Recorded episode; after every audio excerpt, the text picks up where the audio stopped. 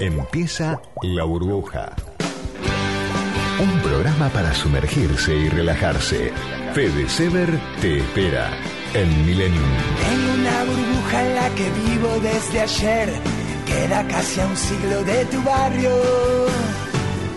En donde no hay días ni horarios. Te invito a que lo veas, subite a mi bicicleta. Media cuadra de un cometa. Hola, hola, ¿cómo están? ¿Cómo les va? Qué ganas tenía de compartir este sábado con, con todos ustedes. Este sábado muy especial, muy especial porque voy a... eh, tengo frente a mí un programa de esos que disfruto, de, de- de todos disfruto, pero de, de estos que disfruto en particular, porque tengo eh, a, un colega, a un queridísimo colega, que ahora le voy a presentar como corresponde, y también después tengo a un investigador para charlar con ellos dos. Ustedes se van a entretener mucho con los dos.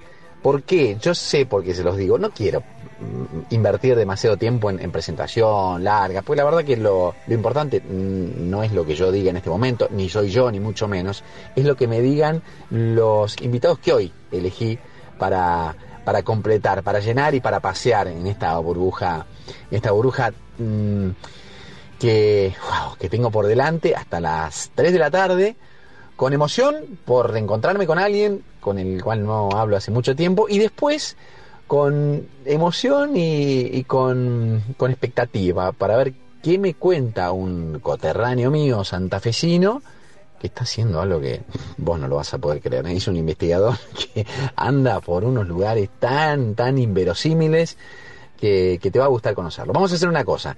Presentamos la burbuja, presentamos la burbuja de hoy y ya mismo largamos con la primera de las entrevistas. Ya, ya, ya, mi invitado me está esperando del otro lado. Más lindo que un palacio.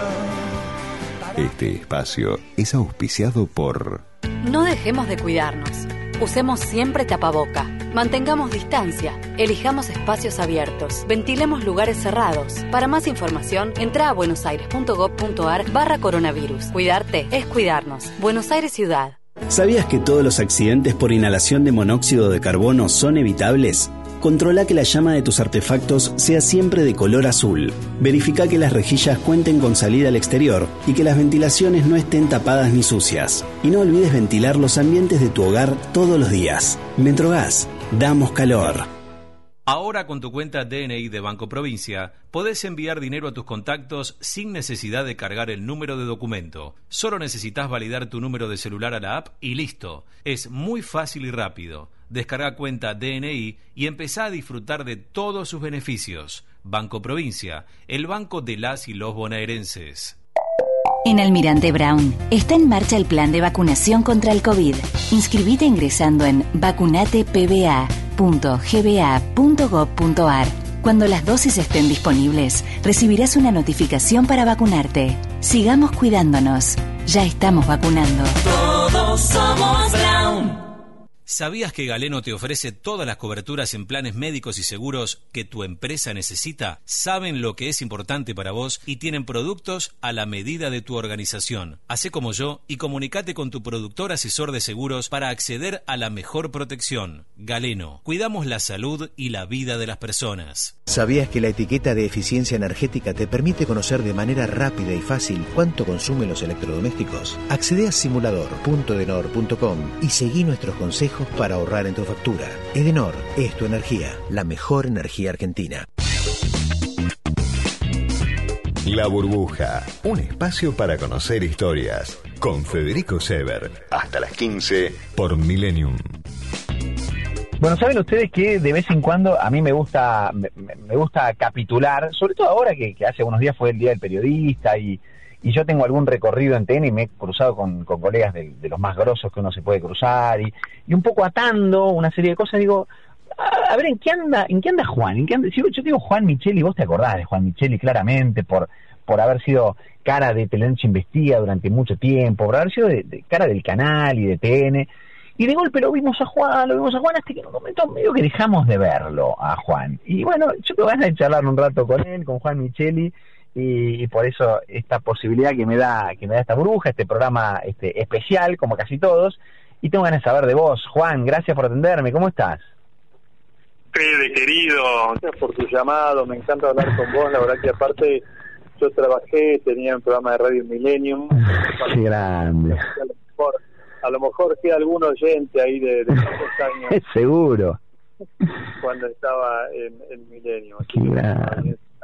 Maravilloso, una radio que, quiero mucho. Tengo, tengo como un recuerdo extraordinario con vos como, primero como televidente, cuando yo ni siquiera pensaba que la tele iba a terminar siendo un poco mi ámbito de, de trabajo, y después como compañero, yo me acuerdo que la primera vez o la previa a empezar a hacer algunas incursiones en la conducción fue yendo y sentándome cerquita, fuera de cámara, un noticiero que conducías vos con María Areces, no me acuerdo en qué horario, eh, dos personas que para mí son de, de las más cálidas con las cuales me, me tocó este, trabajar en la tele. Y bueno, pero nada, vos en algún momento te alejaste, Juan, y, y nada, y fuiste por otros rumbos. Y, y por ahí medio de casualidad me entero yo, porque estoy medio colgado en una palmera, pero que vos sos hoy paisajista. ¿Es así o me equivoco mucho? No, no, así es. Guau. Yo estoy este, trabajando desde hace ya cuatro años. Sí. Eh, eh, y bueno, sí, ya he hecho alrededor de 25 o 30 jardines, Mira, algunos chicos, este, algunos otros medianos, este, y también tuve la, la enorme suerte de, de haber eh, diseñado un jardín para un, para un, un jardín, no, una plaza en Necochea, No me digas, mirá. ¿no? donde nací, así que eso es un- una alegría enorme porque ahora cuando voy a Necochea, antes de ir a casa, paso por la plaza y no puedo creer cuando veo a la gente disfrutando de la plaza. Qué lindo. Emoción, te digo, Fede. Pará, pará, pero la, la- la- porque otra- una cosa es que vos ya la hayas diseñado y que haya quedado bárbara, la, la siguen manteniendo más o menos bien? ¿Está linda? ¿La ves linda? Ah, bien. Esto del año pasado, Ah. como yo empecé a ir mucho a Necochea de vuelta, Sí. quería devolverle algo, digamos, al pueblo, reencontrarme con, con mi gente allá. Y con tres amigas paisajistas también le propusimos al intendente hacer eh, un lugar que estaba medio abandonado Sí. y el, el- el- el plano lo donamos nosotros, el diseño se donó Qué bueno. y la municipalidad lo construyó. Así que Pará, Juan, sí, pa- para los que nos se escuchan en Ecochea o para los que van a Ecochea, ¿qué, qué plaza o qué parque es? ¿Cuál es? El que, el que, el que llama ahora, le pusieron nombre, nombre Plazoleta de la Juventud, Sí. está en la avenida 58 y 57. Genial, bien, bien, bien. Che, pero a ver, eh, un poco, un poco el arco ese, ¿no? Entre el periodismo y el paisajismo, que empiezan las dos con P, listo. Pero después mucho en común no hay, Juan. ¿Qué hubo, qué hubo en el, eh, eh, a ver, porque en, en el medio hay, hay como una, una especie de metamorfosis o algo por el estilo, en el que en el medio se van como mezclando cosas. Por ahí en el periodismo, en algún momento empezaron a interesarte estas cosas más relacionadas con o con el diseño, con la arquitectura o con la, la naturaleza y ahí fue como descubriste otra vocación o otra pasión. Sí, yo creo, Fede, que todos tenemos como una vocación principal y otra secundaria. Sí. No, no creo que a una persona le guste solo algo. Es verdad, sí. El periodismo y tendrá seguramente otra Sí, sí, vocación. sí, sí, sí, tal cual. particular, que no sé cuál es, vos me dirás. Ahora lo pienso, mientras charlo con vos y lo pienso, sí, me gustan un montón de cosas, sí. pero, pero, pero la cosa, me, me, me parezco en esto a vos, porque la, la naturaleza, el paisaje, la, la vida al aire libre, un montón de esas cosas son de las que me tiran y mucho a mí también. Pero contame tu historia, que es la que más me interesa. claro, por eso. No, digo, contame tu historia, que es la que más me interesa. Tiene que ver con que soy del interior, posiblemente, sí, claro. Sí. Mira, yo noté hace un tiempo ya que eh, me empecé como, sentía, viste, cuando iba a- al vestuario Sí. del canal, viste que ahí uno llega y, y bueno, tenés tu traje listo, tu camisa planchadita, Sí. los zapatos que te prepara la gente de vestuario. Mm. Y yo me cambiaba ahí, yo llegaba con mi ropa de, de casa y me cambiaba y empecé a sentir interiormente como esto ya me parece que no no es como antes. Ah, mira. Y bueno, empecé a darle más lugar a esa, esa famosa voz interior, a ver qué estaba pasando. Eh, me- me- la verdad que el tema de la grieta en los medios es agotador, Sí, lo sabrán muy bien. Tremendo, sí. En privado, en privado muchos colegas me dicen están podridos. Sí, sí, sí. Tal cual, tal cual. Sí, claro. Este, y, y bueno, eh, paralelamente yo como soy de Cochea y había estudiado también producción agropecuaria, el tema con el campo, la naturaleza siempre me gustó, hasta que me enganché con un jardín y empecé a averiguar, a investigar un poco más, hice un curso en la UBA de jardinería, este, estudié diseño de jardines en una escuela de diseño, y bueno, cuando me quise acordar estaba este, ya listo, recibido de, esa escuela de diseño y, estudié muchísimo botánica y jardinería y la verdad que estoy, estoy, estoy como que tengo, siento que tengo 22 años y que salí recién de, de estudiar. Qué maravilla. Empezando, sí, una carrera laboral nueva. Ahora, ¿cómo es? Pero cómo- por otra parte, Sí. una página que se llama Viva la Tierra, en Instagram también, Viva la Tierra, Sí. porque Gonzalo Manrique, un amigo nuestro, Sí, claro.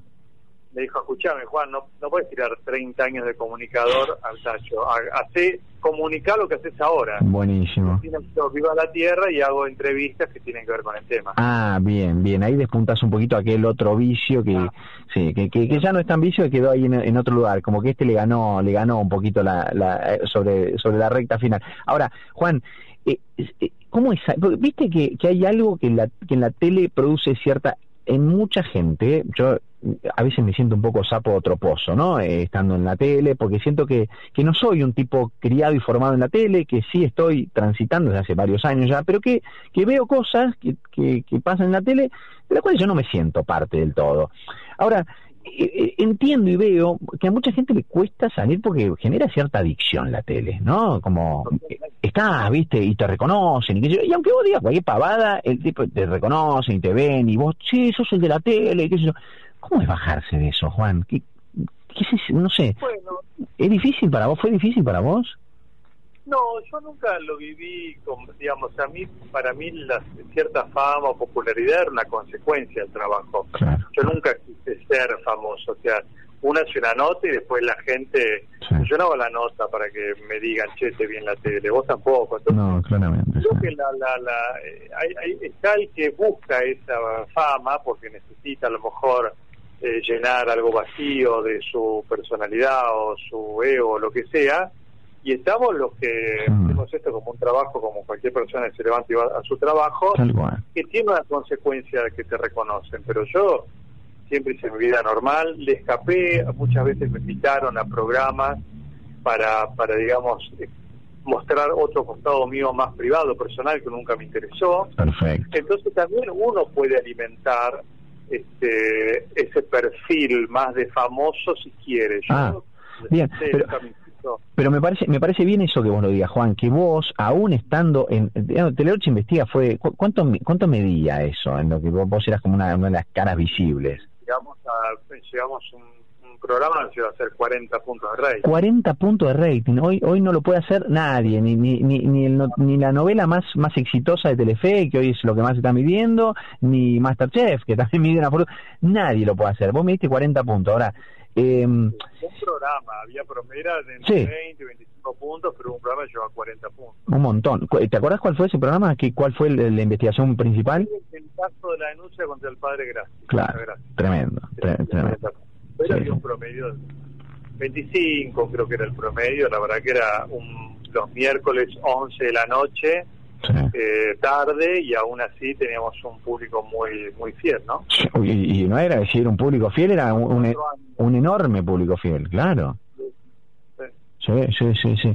Y, mm, a ver, eso eso de nada, vi- viste, estar y, y- y lo que, te quería preguntar es esto, por lo último que vos decías, es, se puede, se puede, porque esto quiero que, me, gusta que la gente lo sepa y lo escuche de, de vos, se puede conservar tu vida privada, tu parte privada, tu lado B, aún siendo un tipo famosísimo eh, eh, y midiendo 40 puntos de rating, vos pudiste hacerlo.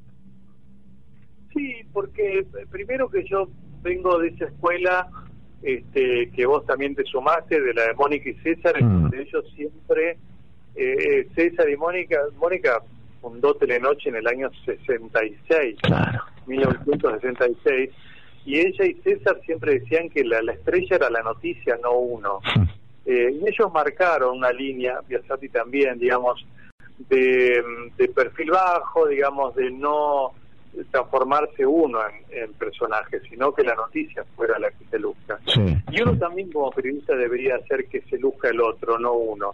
Pero bueno, va en cada personalidad. Uno también en las redes sociales uno puede hacer de uno un personaje, eh, pero eso va en cada uno. Pero viste- mí, incluso en Instagram a mí no, no me gusta mucho poner, eh, mostrar cosas, pues eso que a la gente no le importa. Por eso cuando creo, por ejemplo, ahora contar algo de mi vida nueva, eh, lo hago a lo mejor si puede ayudarle a alguien, porque muchos me han llamado como como que lo que estoy haciendo es un volantazo, un replanteo de la vida, este, pensar que otra cosa puedo hacer. De ese lugar lo, lo cuento porque a lo mejor alguien lo está pensando y puedo ayudarlo. Me, me escribe mucha gente para ver, qué quiero dejar lo que hago, cómo hago. Ah, está bueno eso, está bueno eso. Vos, vos, vos casi que, que sí, dejaste, dejaste, digo, ahora lo haces como medio lateralmente, como con, con la página, pero digamos, se puede, ¿no? Sos un ejemplo este, claro y, y vivo de que, de que se puede, después de muchos años de haber hecho algo, eh, poder, eh, date, date lugar para decir, che, esto ya me cansó, o creo que llegué a un techo y puedo intentar por otro lado se puede. Sí, se puede. También te digo que yo hoy igual gano mucho menos de lo que ganaba, pero fue parte de la elección. Claro, claro. haciendo tele, radio, escribir algo, y seguramente ganaría el triple más de lo que gano ahora. Pero bueno, fue parte de la decisión saber que iba a vivir con menos, pero bueno, también tengo mi tiempo que manejo como quiero, viajo cuando quiero, el noticiero te ata mucho. Sí, tal cual, eh, tal cual.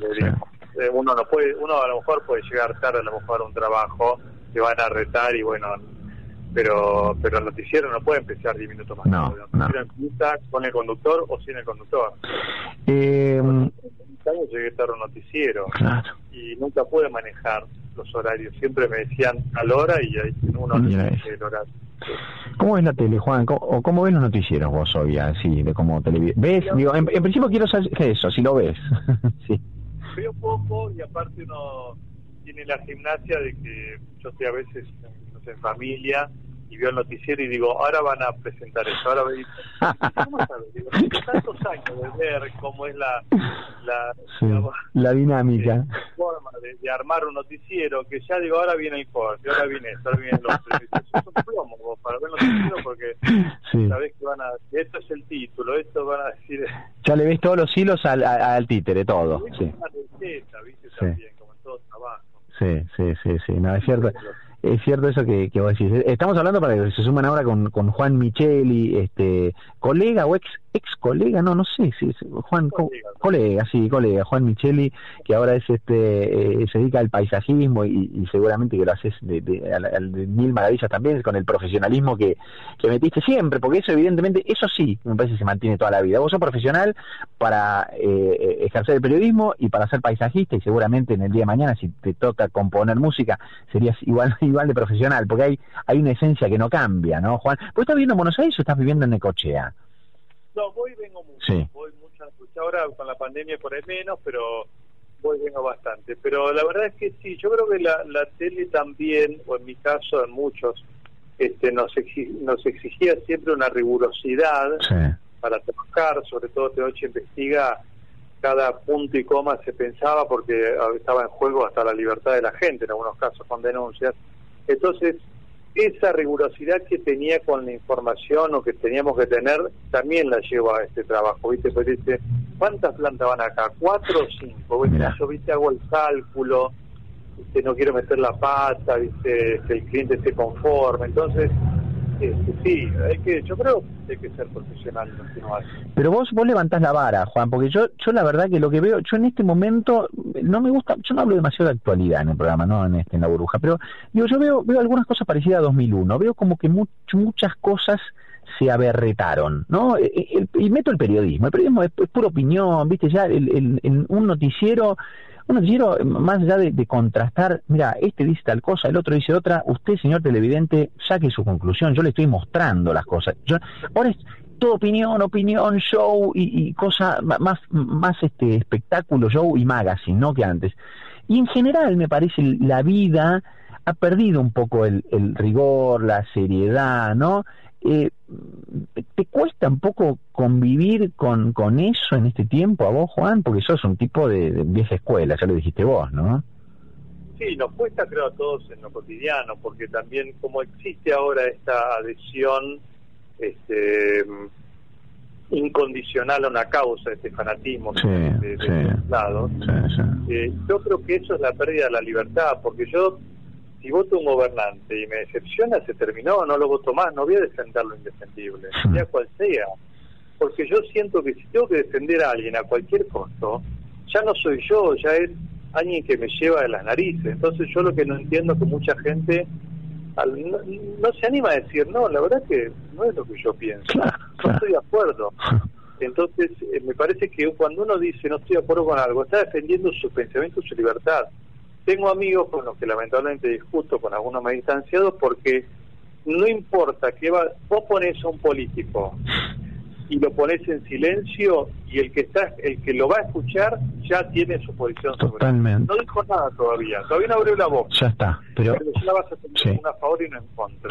Eso es la pérdida de libertad. Cuando uno sin escuchar ya tiene el prejuicio es ya no estoy pensando yo sino que estoy siendo manejado intelectualmente por otro y eso me parece que es muy triste como vida personal porque digamos cuál es mi decisión cuál es mi libertad para elegir si antes de que hable yo ya voy a estar de acuerdo o no con esa persona, sin escucharlo. Sí, totalmente. bueno, me parece que eso es más triste que nos puede pasar, ¿no? Juan, por sí o por no, digo, por sí o por no, qué sé yo, nada, no, no, no quiero ser tan tajante, tan taxativo. Es, eh, ¿Volverías a, la tele, así un horario central de tele, o ya dijiste, no, ya está, ya, no? Si te lo ofrecieran y te convenciera el proyecto. y, me parece que en este momento sería muy difícil, creo que duraría muy poco. Mm.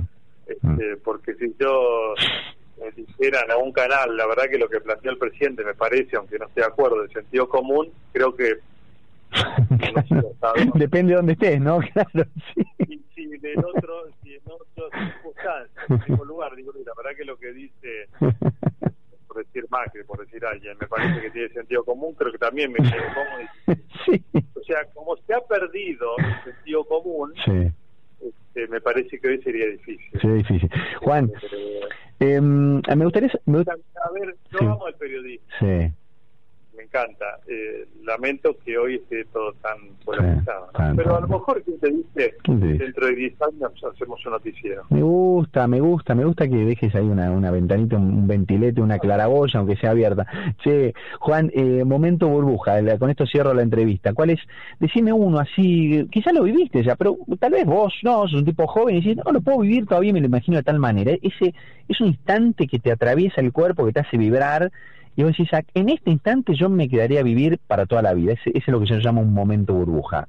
¿Lo tenés claro? Ah, yo hice algo parecido hace unos años. Ah, en un momento, momento así... Sí. Quizás no lo viviste todavía, Juan, ¿eh? Y te lo imaginas de alguna manera, no sé.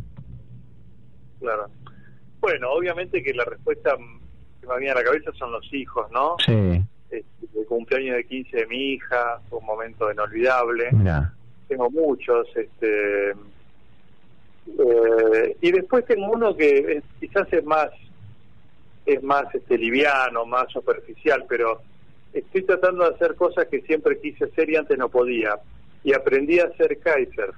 Mirá. Que deporte en el agua que vas con la tabla y un, paracaídas. No me digas que te largaste, ahí Estoy como loco y la verdad que ahora no puedo viajar porque, este bueno, por obvias razones, ¿no? Pero eh, es algo muy, nada, un deporte. No, no, bueno. Vas la tabla arriba del mar, deslizándote, es una sensación casi indescriptible. A eso apuntaba, a eso, a, a sensaciones indescriptibles. Es maravilloso y siempre quise hacerlo y ahora de grande me estoy sacando el gusto y es maravilloso. Qué lindo, Juan. Me, encantó como, como redondeo, me encantó charlar con vos. Nada, ojalá nos veamos en algún momento, nos tomemos un café, pero por lo menos nos encontramos por acá, por la radio, que es, es, es un, un hábitat que, que compartimos eh, ahora y en algún momento también. Así que me, me gustó mucho charlar con vos y te lo agradezco. No, a, a mí, Fede, cuando me llamó tu productor, no lo dudé sos un tipo con buena madera, un gran profesional, tenés mucho por delante, la verdad que este, y no hay que no hay que claudicar los, los, valores personales porque a la larga es lo que queda. ¿eh? Digo que este, en la carrera es larga es larga. y que en lo que uno, en lo que uno cree. Así que bueno, un placer, gracias por haberme llamado. Este, un abrazo a un beso grande a Cecilia Bobes. Sí, claro. Sí, claro a gran amiga que me dejó en mi paso por Milenio. Se, lo damos también. Gran persona, Cecilia, y brillante locutora. Así que bueno, y a toda la audiencia de Milenio. Un abrazo grande, enorme, Juan. Gracias, eh, gracias de verdad. Tiempo de publicidad en Millennium. En un mundo donde todos tenemos objetivos metas, desafíos. La acción no puede esperar. Navegar un salto. Internarse en la selva. Explorar la historia. Ir hacia la aventura. En la vida todos tenemos deseos por cumplir.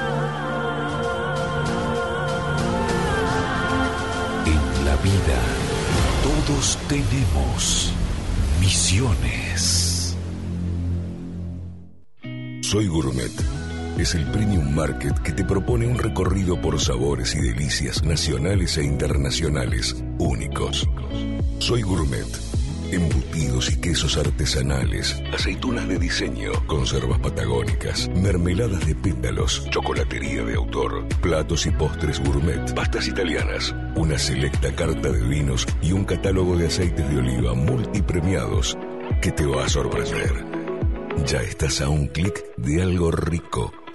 www.soygourmet.com.ar Soy Héctor Maugeri, vicedirector de la revista Caras la revista de las celebridades, la única autorizada para contarte lo mejor todas las semanas. Exclusivo, Alex Canigia. Dejé de cocinar para ser empresario. Durante cuatro meses fue el favorito de Masterchef Celebrity, pero decidió renunciar al éxito televisivo para enfrentarse a nuevos desafíos. El lanzamiento de su propia hamburguesa premium con la cual ganó la medalla de oro en el certamen y su línea de ropa Streetwear XXL. Confiesa que está soltero y se define polémico y diferente. Un rey. Fabiola Yáñez presidió un encuentro con las primeras damas de Latinoamérica, Messi y Agüero unidos por el arte futbolero. Además, Marcelo Figueiras producirá la Sputnik V en la Argentina. Ingresá al Mundo Caras y recorre con nosotros la red Carpet. Fin de espacio publicitario.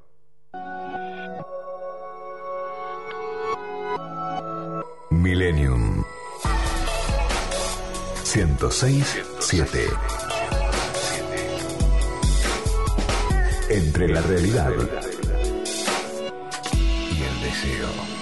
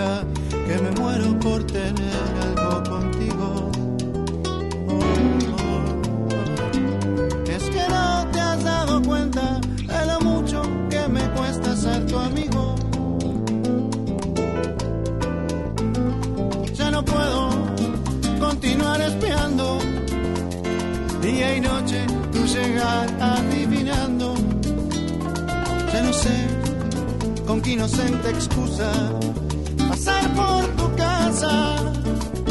Oh, oh, ya me quedan tan pocos caminos.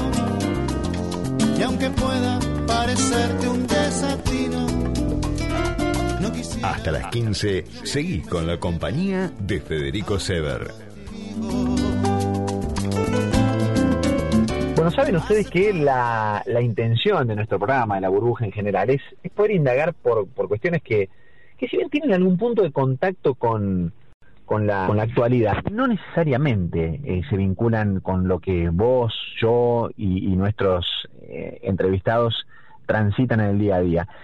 Es más, a mí cuanto más se alejen de esta catarata de noticias que tenemos todos los días, más me gusta, más me interesa. Y en este caso yo no sé cómo, viste que a veces las historias te entran medio de rebote, medio de casualidad. Encontré la historia de Gabriel Vinderola. Gabriel Vinderola es, es, un, es un investigador, es un investigador, de, de, trabaja para el CONICET, pero también es, es profesor de la Universidad Nacional del Litoral. y, y, hace varias cosas que a mí me llamaron la atención. Sobre todo una, de la cual vamos a hablar, por supuesto, que tiene que ver con bacterias. Y tiene, a ver, si yo te digo así, así medio a la ligera, que hace bailar a las bacterias o que le pone música a las bacterias y las bacterias reaccionan, vos me decís, no, flaco, estás loco, o el tipo este de, con el cual vas a hablar, nada, a alguien le está sacando la guita. Bueno, vamos a preguntárselo Gabriel, perdóname por la presentación, pero más o menos quiero que nuestro, quiero que nuestros oyentes más o menos traten de entender con quién voy a hablar, porque viste, vos sos de esos tipos que, que hace algo muy eh, profundamente importante, pero que no estás en, ahí en los grandes medios, no estás todos los días en los programas, en los noticieros, y a mí por eso quizás me gusta mucho más este charlar con vos. Ahora sí, ¿cómo estás? Bueno, primero gracias por el contacto. Bien, bien, eh, trabajando desde casa. Bien. Hace varios meses. En Santa Fe. En Santa Fe, sí, en Santa Fe. Fenómeno, bien. Eh, a ver, bueno, vos sos investigador y, y, me fui muy, muy, lejos diciendo que vos más o menos que elaborás con bacterias o, las haces bailar o algo por el estilo. contame eso y después voy a contar un poco de tu historia. No, no, está bien, tiene, tiene sentido. Sí, yo trabajo con bacterias, con un grupo en particular que son las bacterias lácticas. Sí que yo siempre digo producen las cosas más ricas que uno conoce. Ah, mira. hablar de los alimentos fermentados o cuando uno se sienta un sábado a la noche en una, en una picada, todo lo que uno come ah. es producido por bacterias lácticas, si eso te puedo contar. ¿Fue producido o, o nos, pero nosotros nos comemos las bacterias también o no? Sí, ah. exactamente. sí, sí, Todo lo que vos ves en una picadita aceitunas, queso, delicioso, delicioso, sí. todo tiene, todo fue producido por bacterias lácticas, así que son realmente unas grandes aliadas. Yo trabajo hace mucho, más de 25 años con ellas, y como vos decías, sí hace un, par de años, en colaboración con colegas de Finlandia, yo hace unos 5 o 6 años empecé una colaboración con un grupo de la Universidad de Turku, y ellos eh, están muy muy adelantados, siempre están un poco a la frontera, a la vanguardia del conocimiento. Eh, y habíamos visto en uno de los viajes que yo, que yo estuve allá, que en Suiza, productor de quesos suizos, había eh, había elaborado un queso Emmental, quesitos picantes bastante conocidos, expuesto a la música.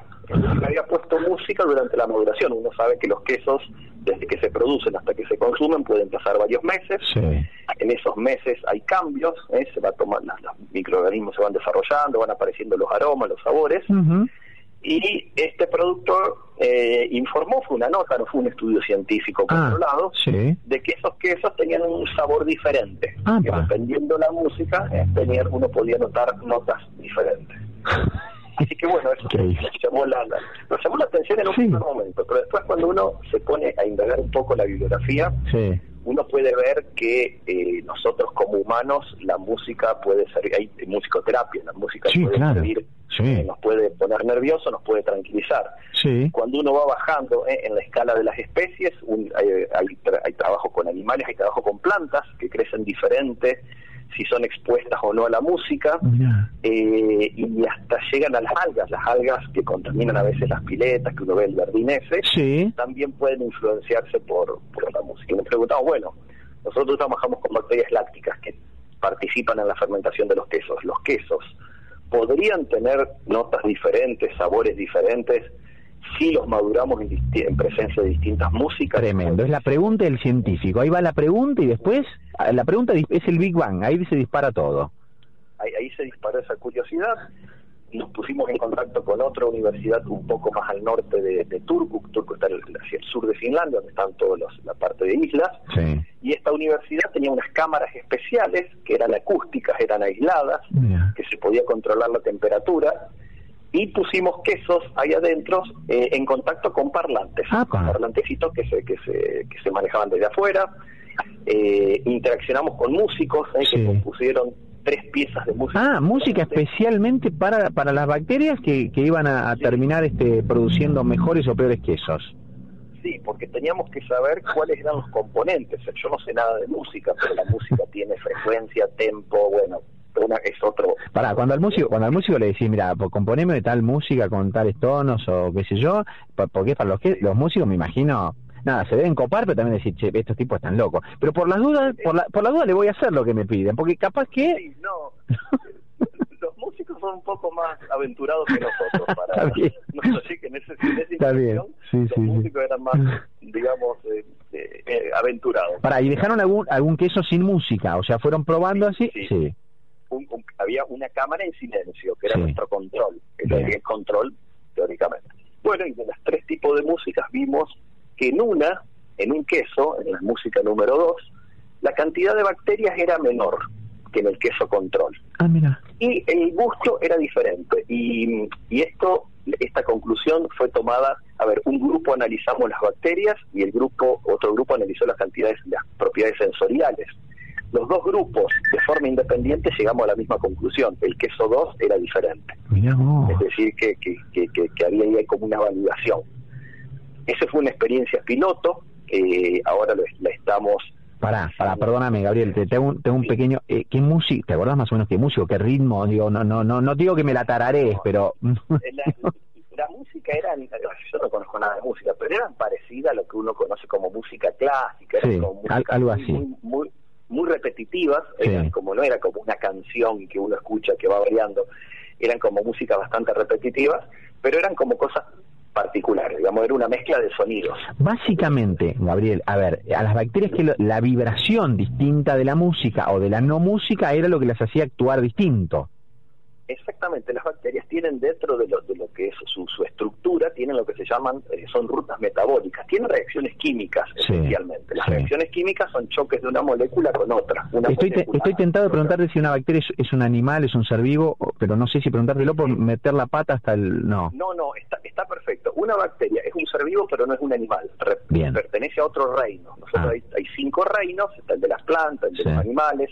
Bueno, las bacterias tienen su propio reino, son, pero tienen vida. La, propiedad de una bacteria es que eh, una única célula es un individuo. Ah. Dentro de esa célula vos podés encontrar 5.000 moléculas diferentes. ¿Es el ser vivo más chiquito que existe, la bacteria?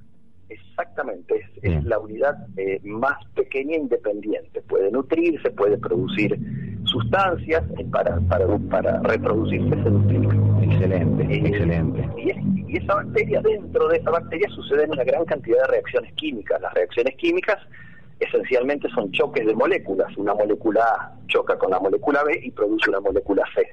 Y así eh, hay infinidad de cosas. Lo que nosotros hipotetizamos es que la, energía de la música, la mm. frecuencia, el tempo, lo que sea, influencia, mueve o mueve más o mueve menos estas reacciones. Entonces hace que algunas reacciones sean más rápidas o no sucedan o interfieran y, en definitiva estas reacciones químicas llevan a que se produzcan productos diferentes. A mí me parece, a mí me parece impresionante. Lo, que me contás es impresionante, sobre todo, ¿sabes por qué? Por varias cosas. Pero una de esas es, si los alguna cosita ya tienen resuelta los finlandeses, ¿no? Para, para, para ocuparse de esto.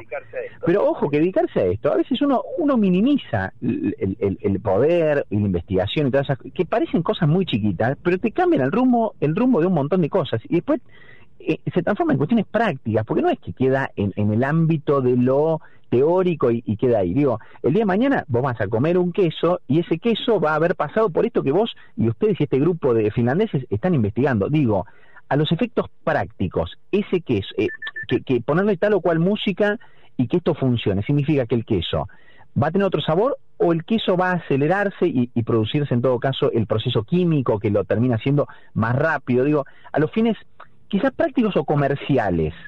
¿Cuál, exacto, ¿cuál es la bajada práctica? Eso. Eh, esto generalmente así pasa en lo que se llama investigación básica a la investigación aplicada. Es la investigación básica. Uno está viendo qué es lo que sucede sin, sin todavía saber hacia dónde vamos. Ahora uno se puede poner a pensar, y esto es para la producción de cualquier alimento fermentado, puede ser un vino también. En Argentina hay una bodega que fermenta a sus vinos en presencia de música. Wow. Eh, y imaginemos una, una planta que produce quesos, donde los quesos están madurando en una cámara y tal vez la cámara está cerca del lugar donde pasan autos o van en camiones eh, expuestos a ruidos. Tal cual. Y tal vez ese queso salió amargo una vez y otra vez salió eh, diferente o con otras notas. Entonces, eh, esto un poco permite... Totalmente, ahí está, ahí lo veo, ahí, ahí lo veo como vos decís. Sí, claro, claro, claro ahora en, este nuevo ensayo estamos haciendo con ruido blanco, lo que se llama un ruido blanco también.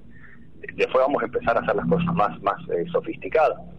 Obviamente se necesita siempre eh, financiamiento para esto. Sí, bueno, sí, sí, lo tiene resuelto eso. claro, también. Qué maravilla. Qué, cosa impresionante. La verdad que, que me. Nada, qué sé yo. Y, eso, ¿cuánto tiempo lleva? Desde que desde que prendió aquella chispa y que lo vieron al quesero suizo hasta que quizás eso se transforme en algo más industrial. ¿Cuánto, ¿Cuántos años pueden pasar, Gabriel? puede ser, pueden pasar un par de años, puede nunca llegar a la práctica. Nunca, puede llegar, llegar, claro, claro, claro. Es, es, a ver, y, puede haber cosas que ya se estén haciendo sin pensarlo. Claro, también. A mí, me, había invitado en 2019 Mirta Legrand. Sí. Y me, me descolocó con una pregunta que tenía mucho sentido. Ella me preguntó si era verdad que a las vacas, para ordeñarlas, las ordeñaban en presencia de música. Y ahí yo hice el link con el tema de los quesos. Claro. El, animal está expuesto a una música que probablemente la relaje para contrarrestar el estrés que puede ser el ordeñe. Entonces, hay un sentido en todo esto de, la música. Ah, ahí está. Como facilitador de reacciones o de, respuestas. Qué bárbaro. Mira por dónde vos, sos un tipo que decís que no sabes nada de música, me imagino que, el, el, la cumbia, el, cuarteto, la cumbia santafesina, más o menos alguna vez la habrás bailado y escuchado, ¿o no? Mira, yo no sé nada de música, pero tuve una época de DJ y puse para 1.200 personas. no, no, para, para, para. No, no avances, contame eso. ¿Cuándo fue? Eso fue hace tres años. Yo siempre así ponía desde, de casa. Y una vez me dijeron, ¿te animás a poner una fiesta? Yo digo, bueno, una hora. Pues, eran tres horas y me decían, no pares. Yo digo, no, no preparé más nada. ¿Para qué era una fiesta? ¿Qué fiesta era? Lo dejé porque era una fiesta acá en Santa Fe. Ah, en Santa Fe. Pop, Bien. En Santa Fe en un lugar bastante conocido, más de mil personas, y lo dejé porque se estaba casi una adicción se estaba convirtiendo. Digo, no, me claro. Pará, escúchame, ahí, ahí rompemos un poco con, los esquemas. ¿Por qué un investigador y que trabaja para el CONICET y que es profesor de la Universidad del Litoral, estoy hablando con Gabriel Vinderola, de él se trata, no puede o ser DJ o, o, ser profesor de, no sé, de, de, de, música este, tal, o, o bailar muy bien? O, ¿Por qué? ¿Y que son incompatibles? No, no, no es ah. incompatible, pero para dedicarme como me hubiera dedicado me, me llevaría mucho tiempo. No es tan fácil. Saquémosle, ah, Gabriel, saquémosle el corset, el, corset que a los investigadores, viejo, también son gente, son divertidas y hacen un montón de cosas, son gente común y, silvestre también. Un poco más inteligente que la media, ¿no? Claramente, pero también hacen este tipo de cosas. yo no, sé si es eso. Yo creo que cuando el que se dedica a la investigación lo hace con mucha eh, pasión. Y cuando vos a esto le, que te mueve es la pasión, eh, no hay horas, no hay momento. Eh, yo, a ver, yo hace 26 años que me dedico a esto. Nunca tengo la fortuna de que nunca me levanté sin ganas de hacer esto. Qué bueno. Yo creo que eso es, un, es una es lo que a uno le hace hacer las cosas, bien o mal, no sé. Sí, sí, sí. Las hago y me gustan y, es la, forma de vida. Quiero ir rápidamente atrás, al, al, comienzo de la historia. ¿Por qué sos investigador? ¿Por qué? Porque hay, hay, vos, vos sos una apasionada, hace veintipico años me lo acabas de decir, pero ¿dónde, ¿dónde nace la pasión? ¿A partir de qué? ¿Tu, ¿Un abuelo, tu viejo, un vecino, un docente? No, no, mi papá era, mi papá era tornero, mi abuelo era músico, era acordeonista. bueno, bueno, ahí, va, ahí va. Vos sabías, ¿no? Digo, esto... No, no, profesionales en la familia. Está bien, pero vos sabías que la, que la que cierta genética ahí, ah, porque hay, hay una cuestión, no sé, la, digo, la música, que mm, está bien, eso tiene más que ver con el arte, ¿no? Que con, con la investigación, pero pero se saltea generaciones, ¿viste? A veces pasó la generación de tu viejo y ahí la de tu abuelo, algo pescaste por ese lado. ¿Y vos, vos dónde? A ver, ¿dónde nació?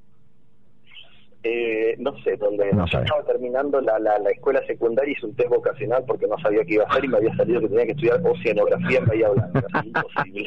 Imposible. Imposible. Lo más tuve la suerte que mi, mi, mi, profesora de biología me, me, dijo, no, pero en Santa Fe se puede estudiar licenciatura en química. Ah. A mí la química me gustaba, me, me, mandé a estudiar química y dentro de la carrera de los cinco años de química teníamos una sola microbiología. Hmm. Estudio las bacterias, que fue a lo que me terminé dedicando. Es decir, estudié cinco años para ver una sola materia que fue la que al final Qué bárbaro, te das cuenta, te das cuenta, ahí estaba. Me todo lo otro, bueno, me sirvió para, para terminar haciendo lo que me gustaba. Claro, ahí está, ¿viste? Cuando decís, eh, cuando en el secundario, ¿para qué me sirve tal materia? O en la facultad que yo, bueno, todo ese barrido, algo algo del barrido quedó, que fue lo que a vos te llevó a hacer esto. Tal cual. Qué maravilla. Me acuerdo, terminé de cursar la, la única microbiología de la carrera, la única materia bio. Sí y quien, quien fue mi profesor, que era el profesor Jorge Renheimer, que fue mi maestro, mi gran maestro, que apenas hace poco se jubiló, me dijo si quería empezar a trabajar en el laboratorio de microbiología como estudiante. En esa época la Universidad Litoral empezaba a dar lo que se llamaban las cientivecas, eran, me acuerdo eran 300 pesos por mes. Para una fortuna en esa época, año 95, eh, para, eh, para dedicarme a la investigación. Bueno, de ahí nunca más pero, pero que sé de vos también esta cosa de que vos vos leíste y una vez llegó a tus manos un libro extraordinario un libro extraordinario que tenía que ver con, con bacterias y ahora me contarás cómo se llama ese libro y, y, fascinado vos con el autor de ese libro y terminaste no solamente trabajando con este este finlandés sino que además terminaste siendo editor de la quinta edición de este libro así no sí sí, sí eso es una historia que si la si, si la inventás, no... No, no te la crees. no. Yo cuando, la primera vez que entró al laboratorio de microbiología, no me acuerdo, fue el primero de noviembre del 95, sí. en que empezaba la beca.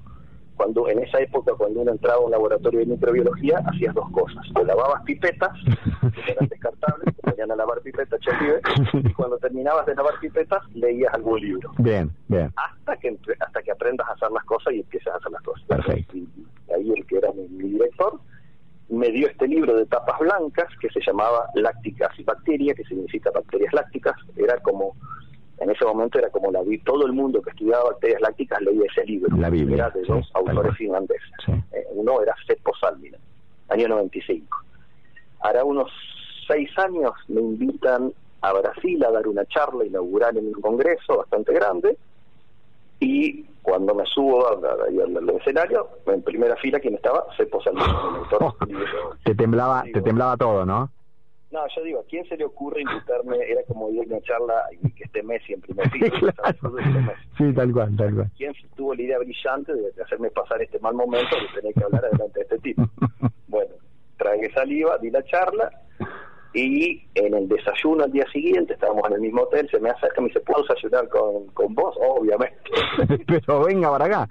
Sí. Obviamente, súper humilde y generoso. Y bueno, y, había dicho que le había gustado la charla, que si queríamos que, íbamos algo juntos.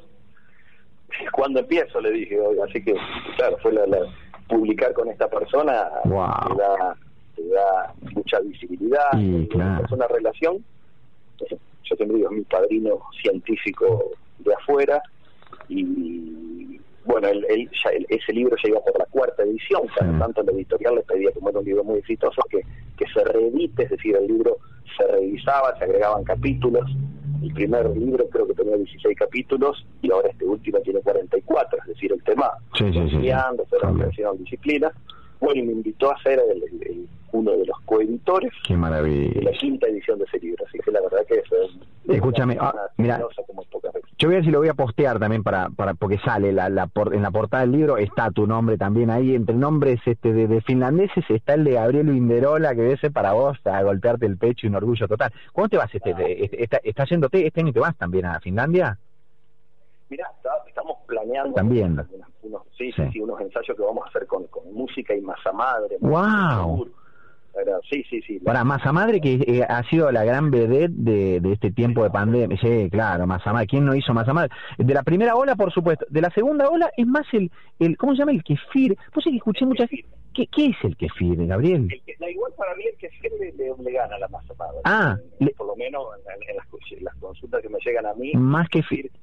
Bien. O sea, el kefir no es, no, es una no es una moda. ¿Qué es el kefir?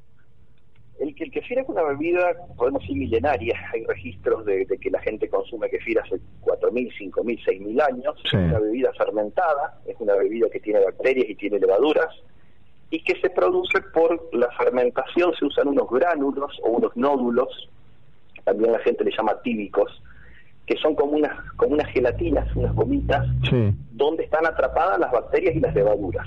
Y eso se pone en agua con azúcar, se agregan un poco de frutas, se deja 48 horas y las bacterias y las levaduras que están en ese nódulo pasan al líquido, consumen el azúcar, producen ácido láctico, se multiplican, eh, producen gas, producen un poquito de alcohol también.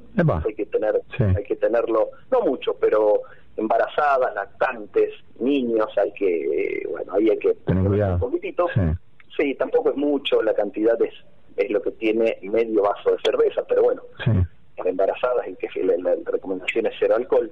Eh, y, bueno, y tiene, a ver, eh, tiene se lo relaciona con la salud intestinal, Ah. con tener una mejor digestión, que mejora el, el- el sistema inmunológico. O sea, que te protege, eh, eras de, eh, era de COVID, también te protege, funciona como un- una especie de barrera o escudo protector.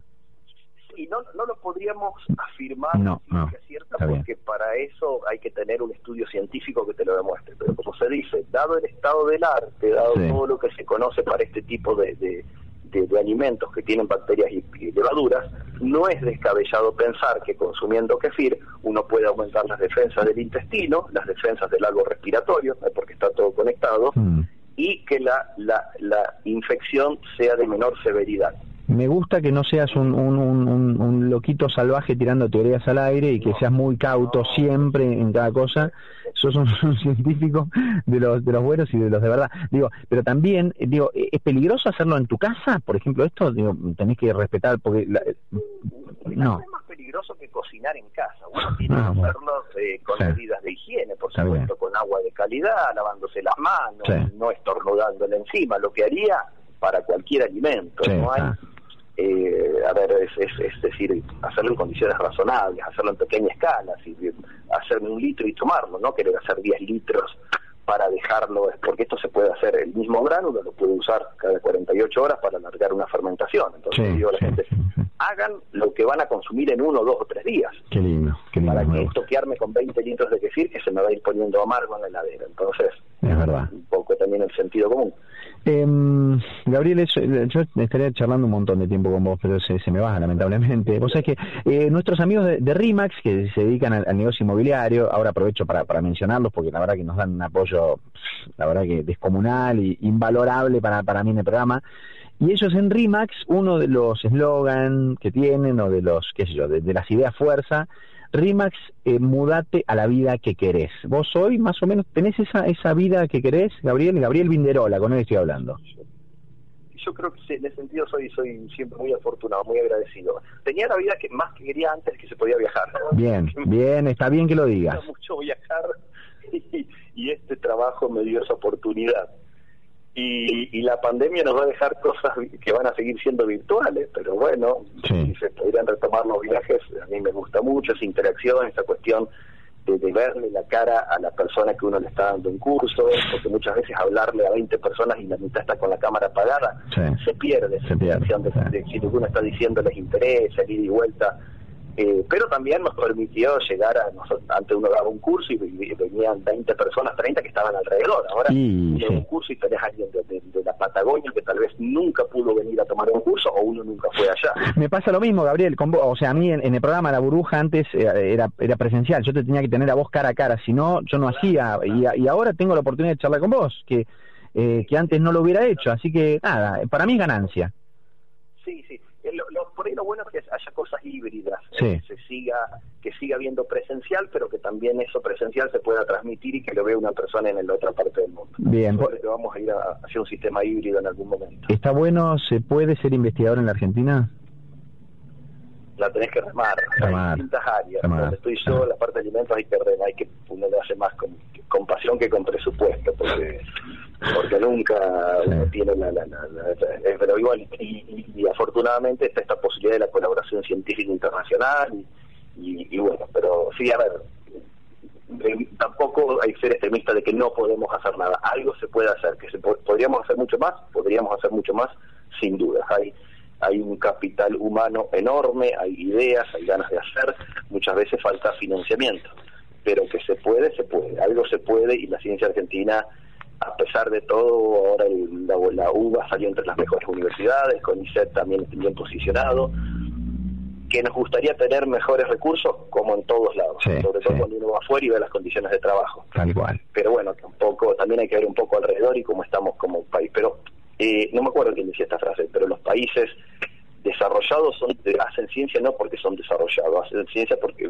son desarrollados porque hicieron ciencia. Tal cual, bien, me gusta. Si vuelve, se aplica, eh, es, un, es un círculo virtuoso que se genera. Hay que ponerlo en marcha. Me gustó, Gabriel, salir un poco de la ruta de todos los días y de poder este, charlar con, con vos y, nada, en, este otro plano en, de, la, de la investigación, de la ciencia, este, me encanta, me encanta abordar un poco y por eso, por eso nuestra burbuja también en la nuestra bruja también caben eh, historias extraordinarias como la tuya. Te agradezco muchísimo por haber charlado conmigo. No, por favor, un gustazo y a disposición para lo que creas que pueda dar una mano. Un placer enorme. Chao. Simplemente me encantó y disfruté mucho, mucho, mucho de las charlas. Eh, no sé, no quiero hacer como el resumen final de las cosas, pero, pero a veces me lleva inevitablemente este, este momento de, cierre de la bruja a, a poco hacer algún comentario y subrayar algo de lo que nos dijeron los, los entrevistados. Bueno, cuando, cuando hablamos con, con Juan Micheli, esto, esto de, de, poder, ¿no? En algún momento de tu vida, decir, che, la, la, verdad que ya estuvo todo bien lo que hice hasta ahora, me gustó, pero ya no siento la misma pasión que al principio, y tengo tiempo y tengo energía y tengo otras pasiones. ¿Y por qué no largarte a hacer otra cosa? O no, qué sé yo. Juan se animó, Juan Micheli, a, a indagar por esa otra, otra vocación y pasión que tenía ahí semidormida y vaya uno a, a verlo, ¿no? las cosas buenas que está haciendo y demás, está alargando a hacer kitesurf, mira vos, ¿no? Y después con, con Gabriel, con Gabriel Vinderola, de, este santafesino investigador que está trabajando con, con, los cracks, ¿no? Lo leyó en un libro en algún momento, dijo, con estos me gustaría, no sé si sueño con trabajar algún día, y está trabajando con ellos y haciendo bailar a las bacterias o algo por el estilo. Qué maravilla. Lo disfruté un montón. Ojalá ustedes también, ojalá ustedes también se larguen a hacer cosas que los hagan felices. Juan dijo, se puede ganar menos y tener la vida que uno quiere. ¿Vos tenés la vida que querés? Ojalá que sí. Un abrazo enorme. Eh, un placer, como siempre. Nos encontramos por ahí. Chao. Hasta cualquier momento.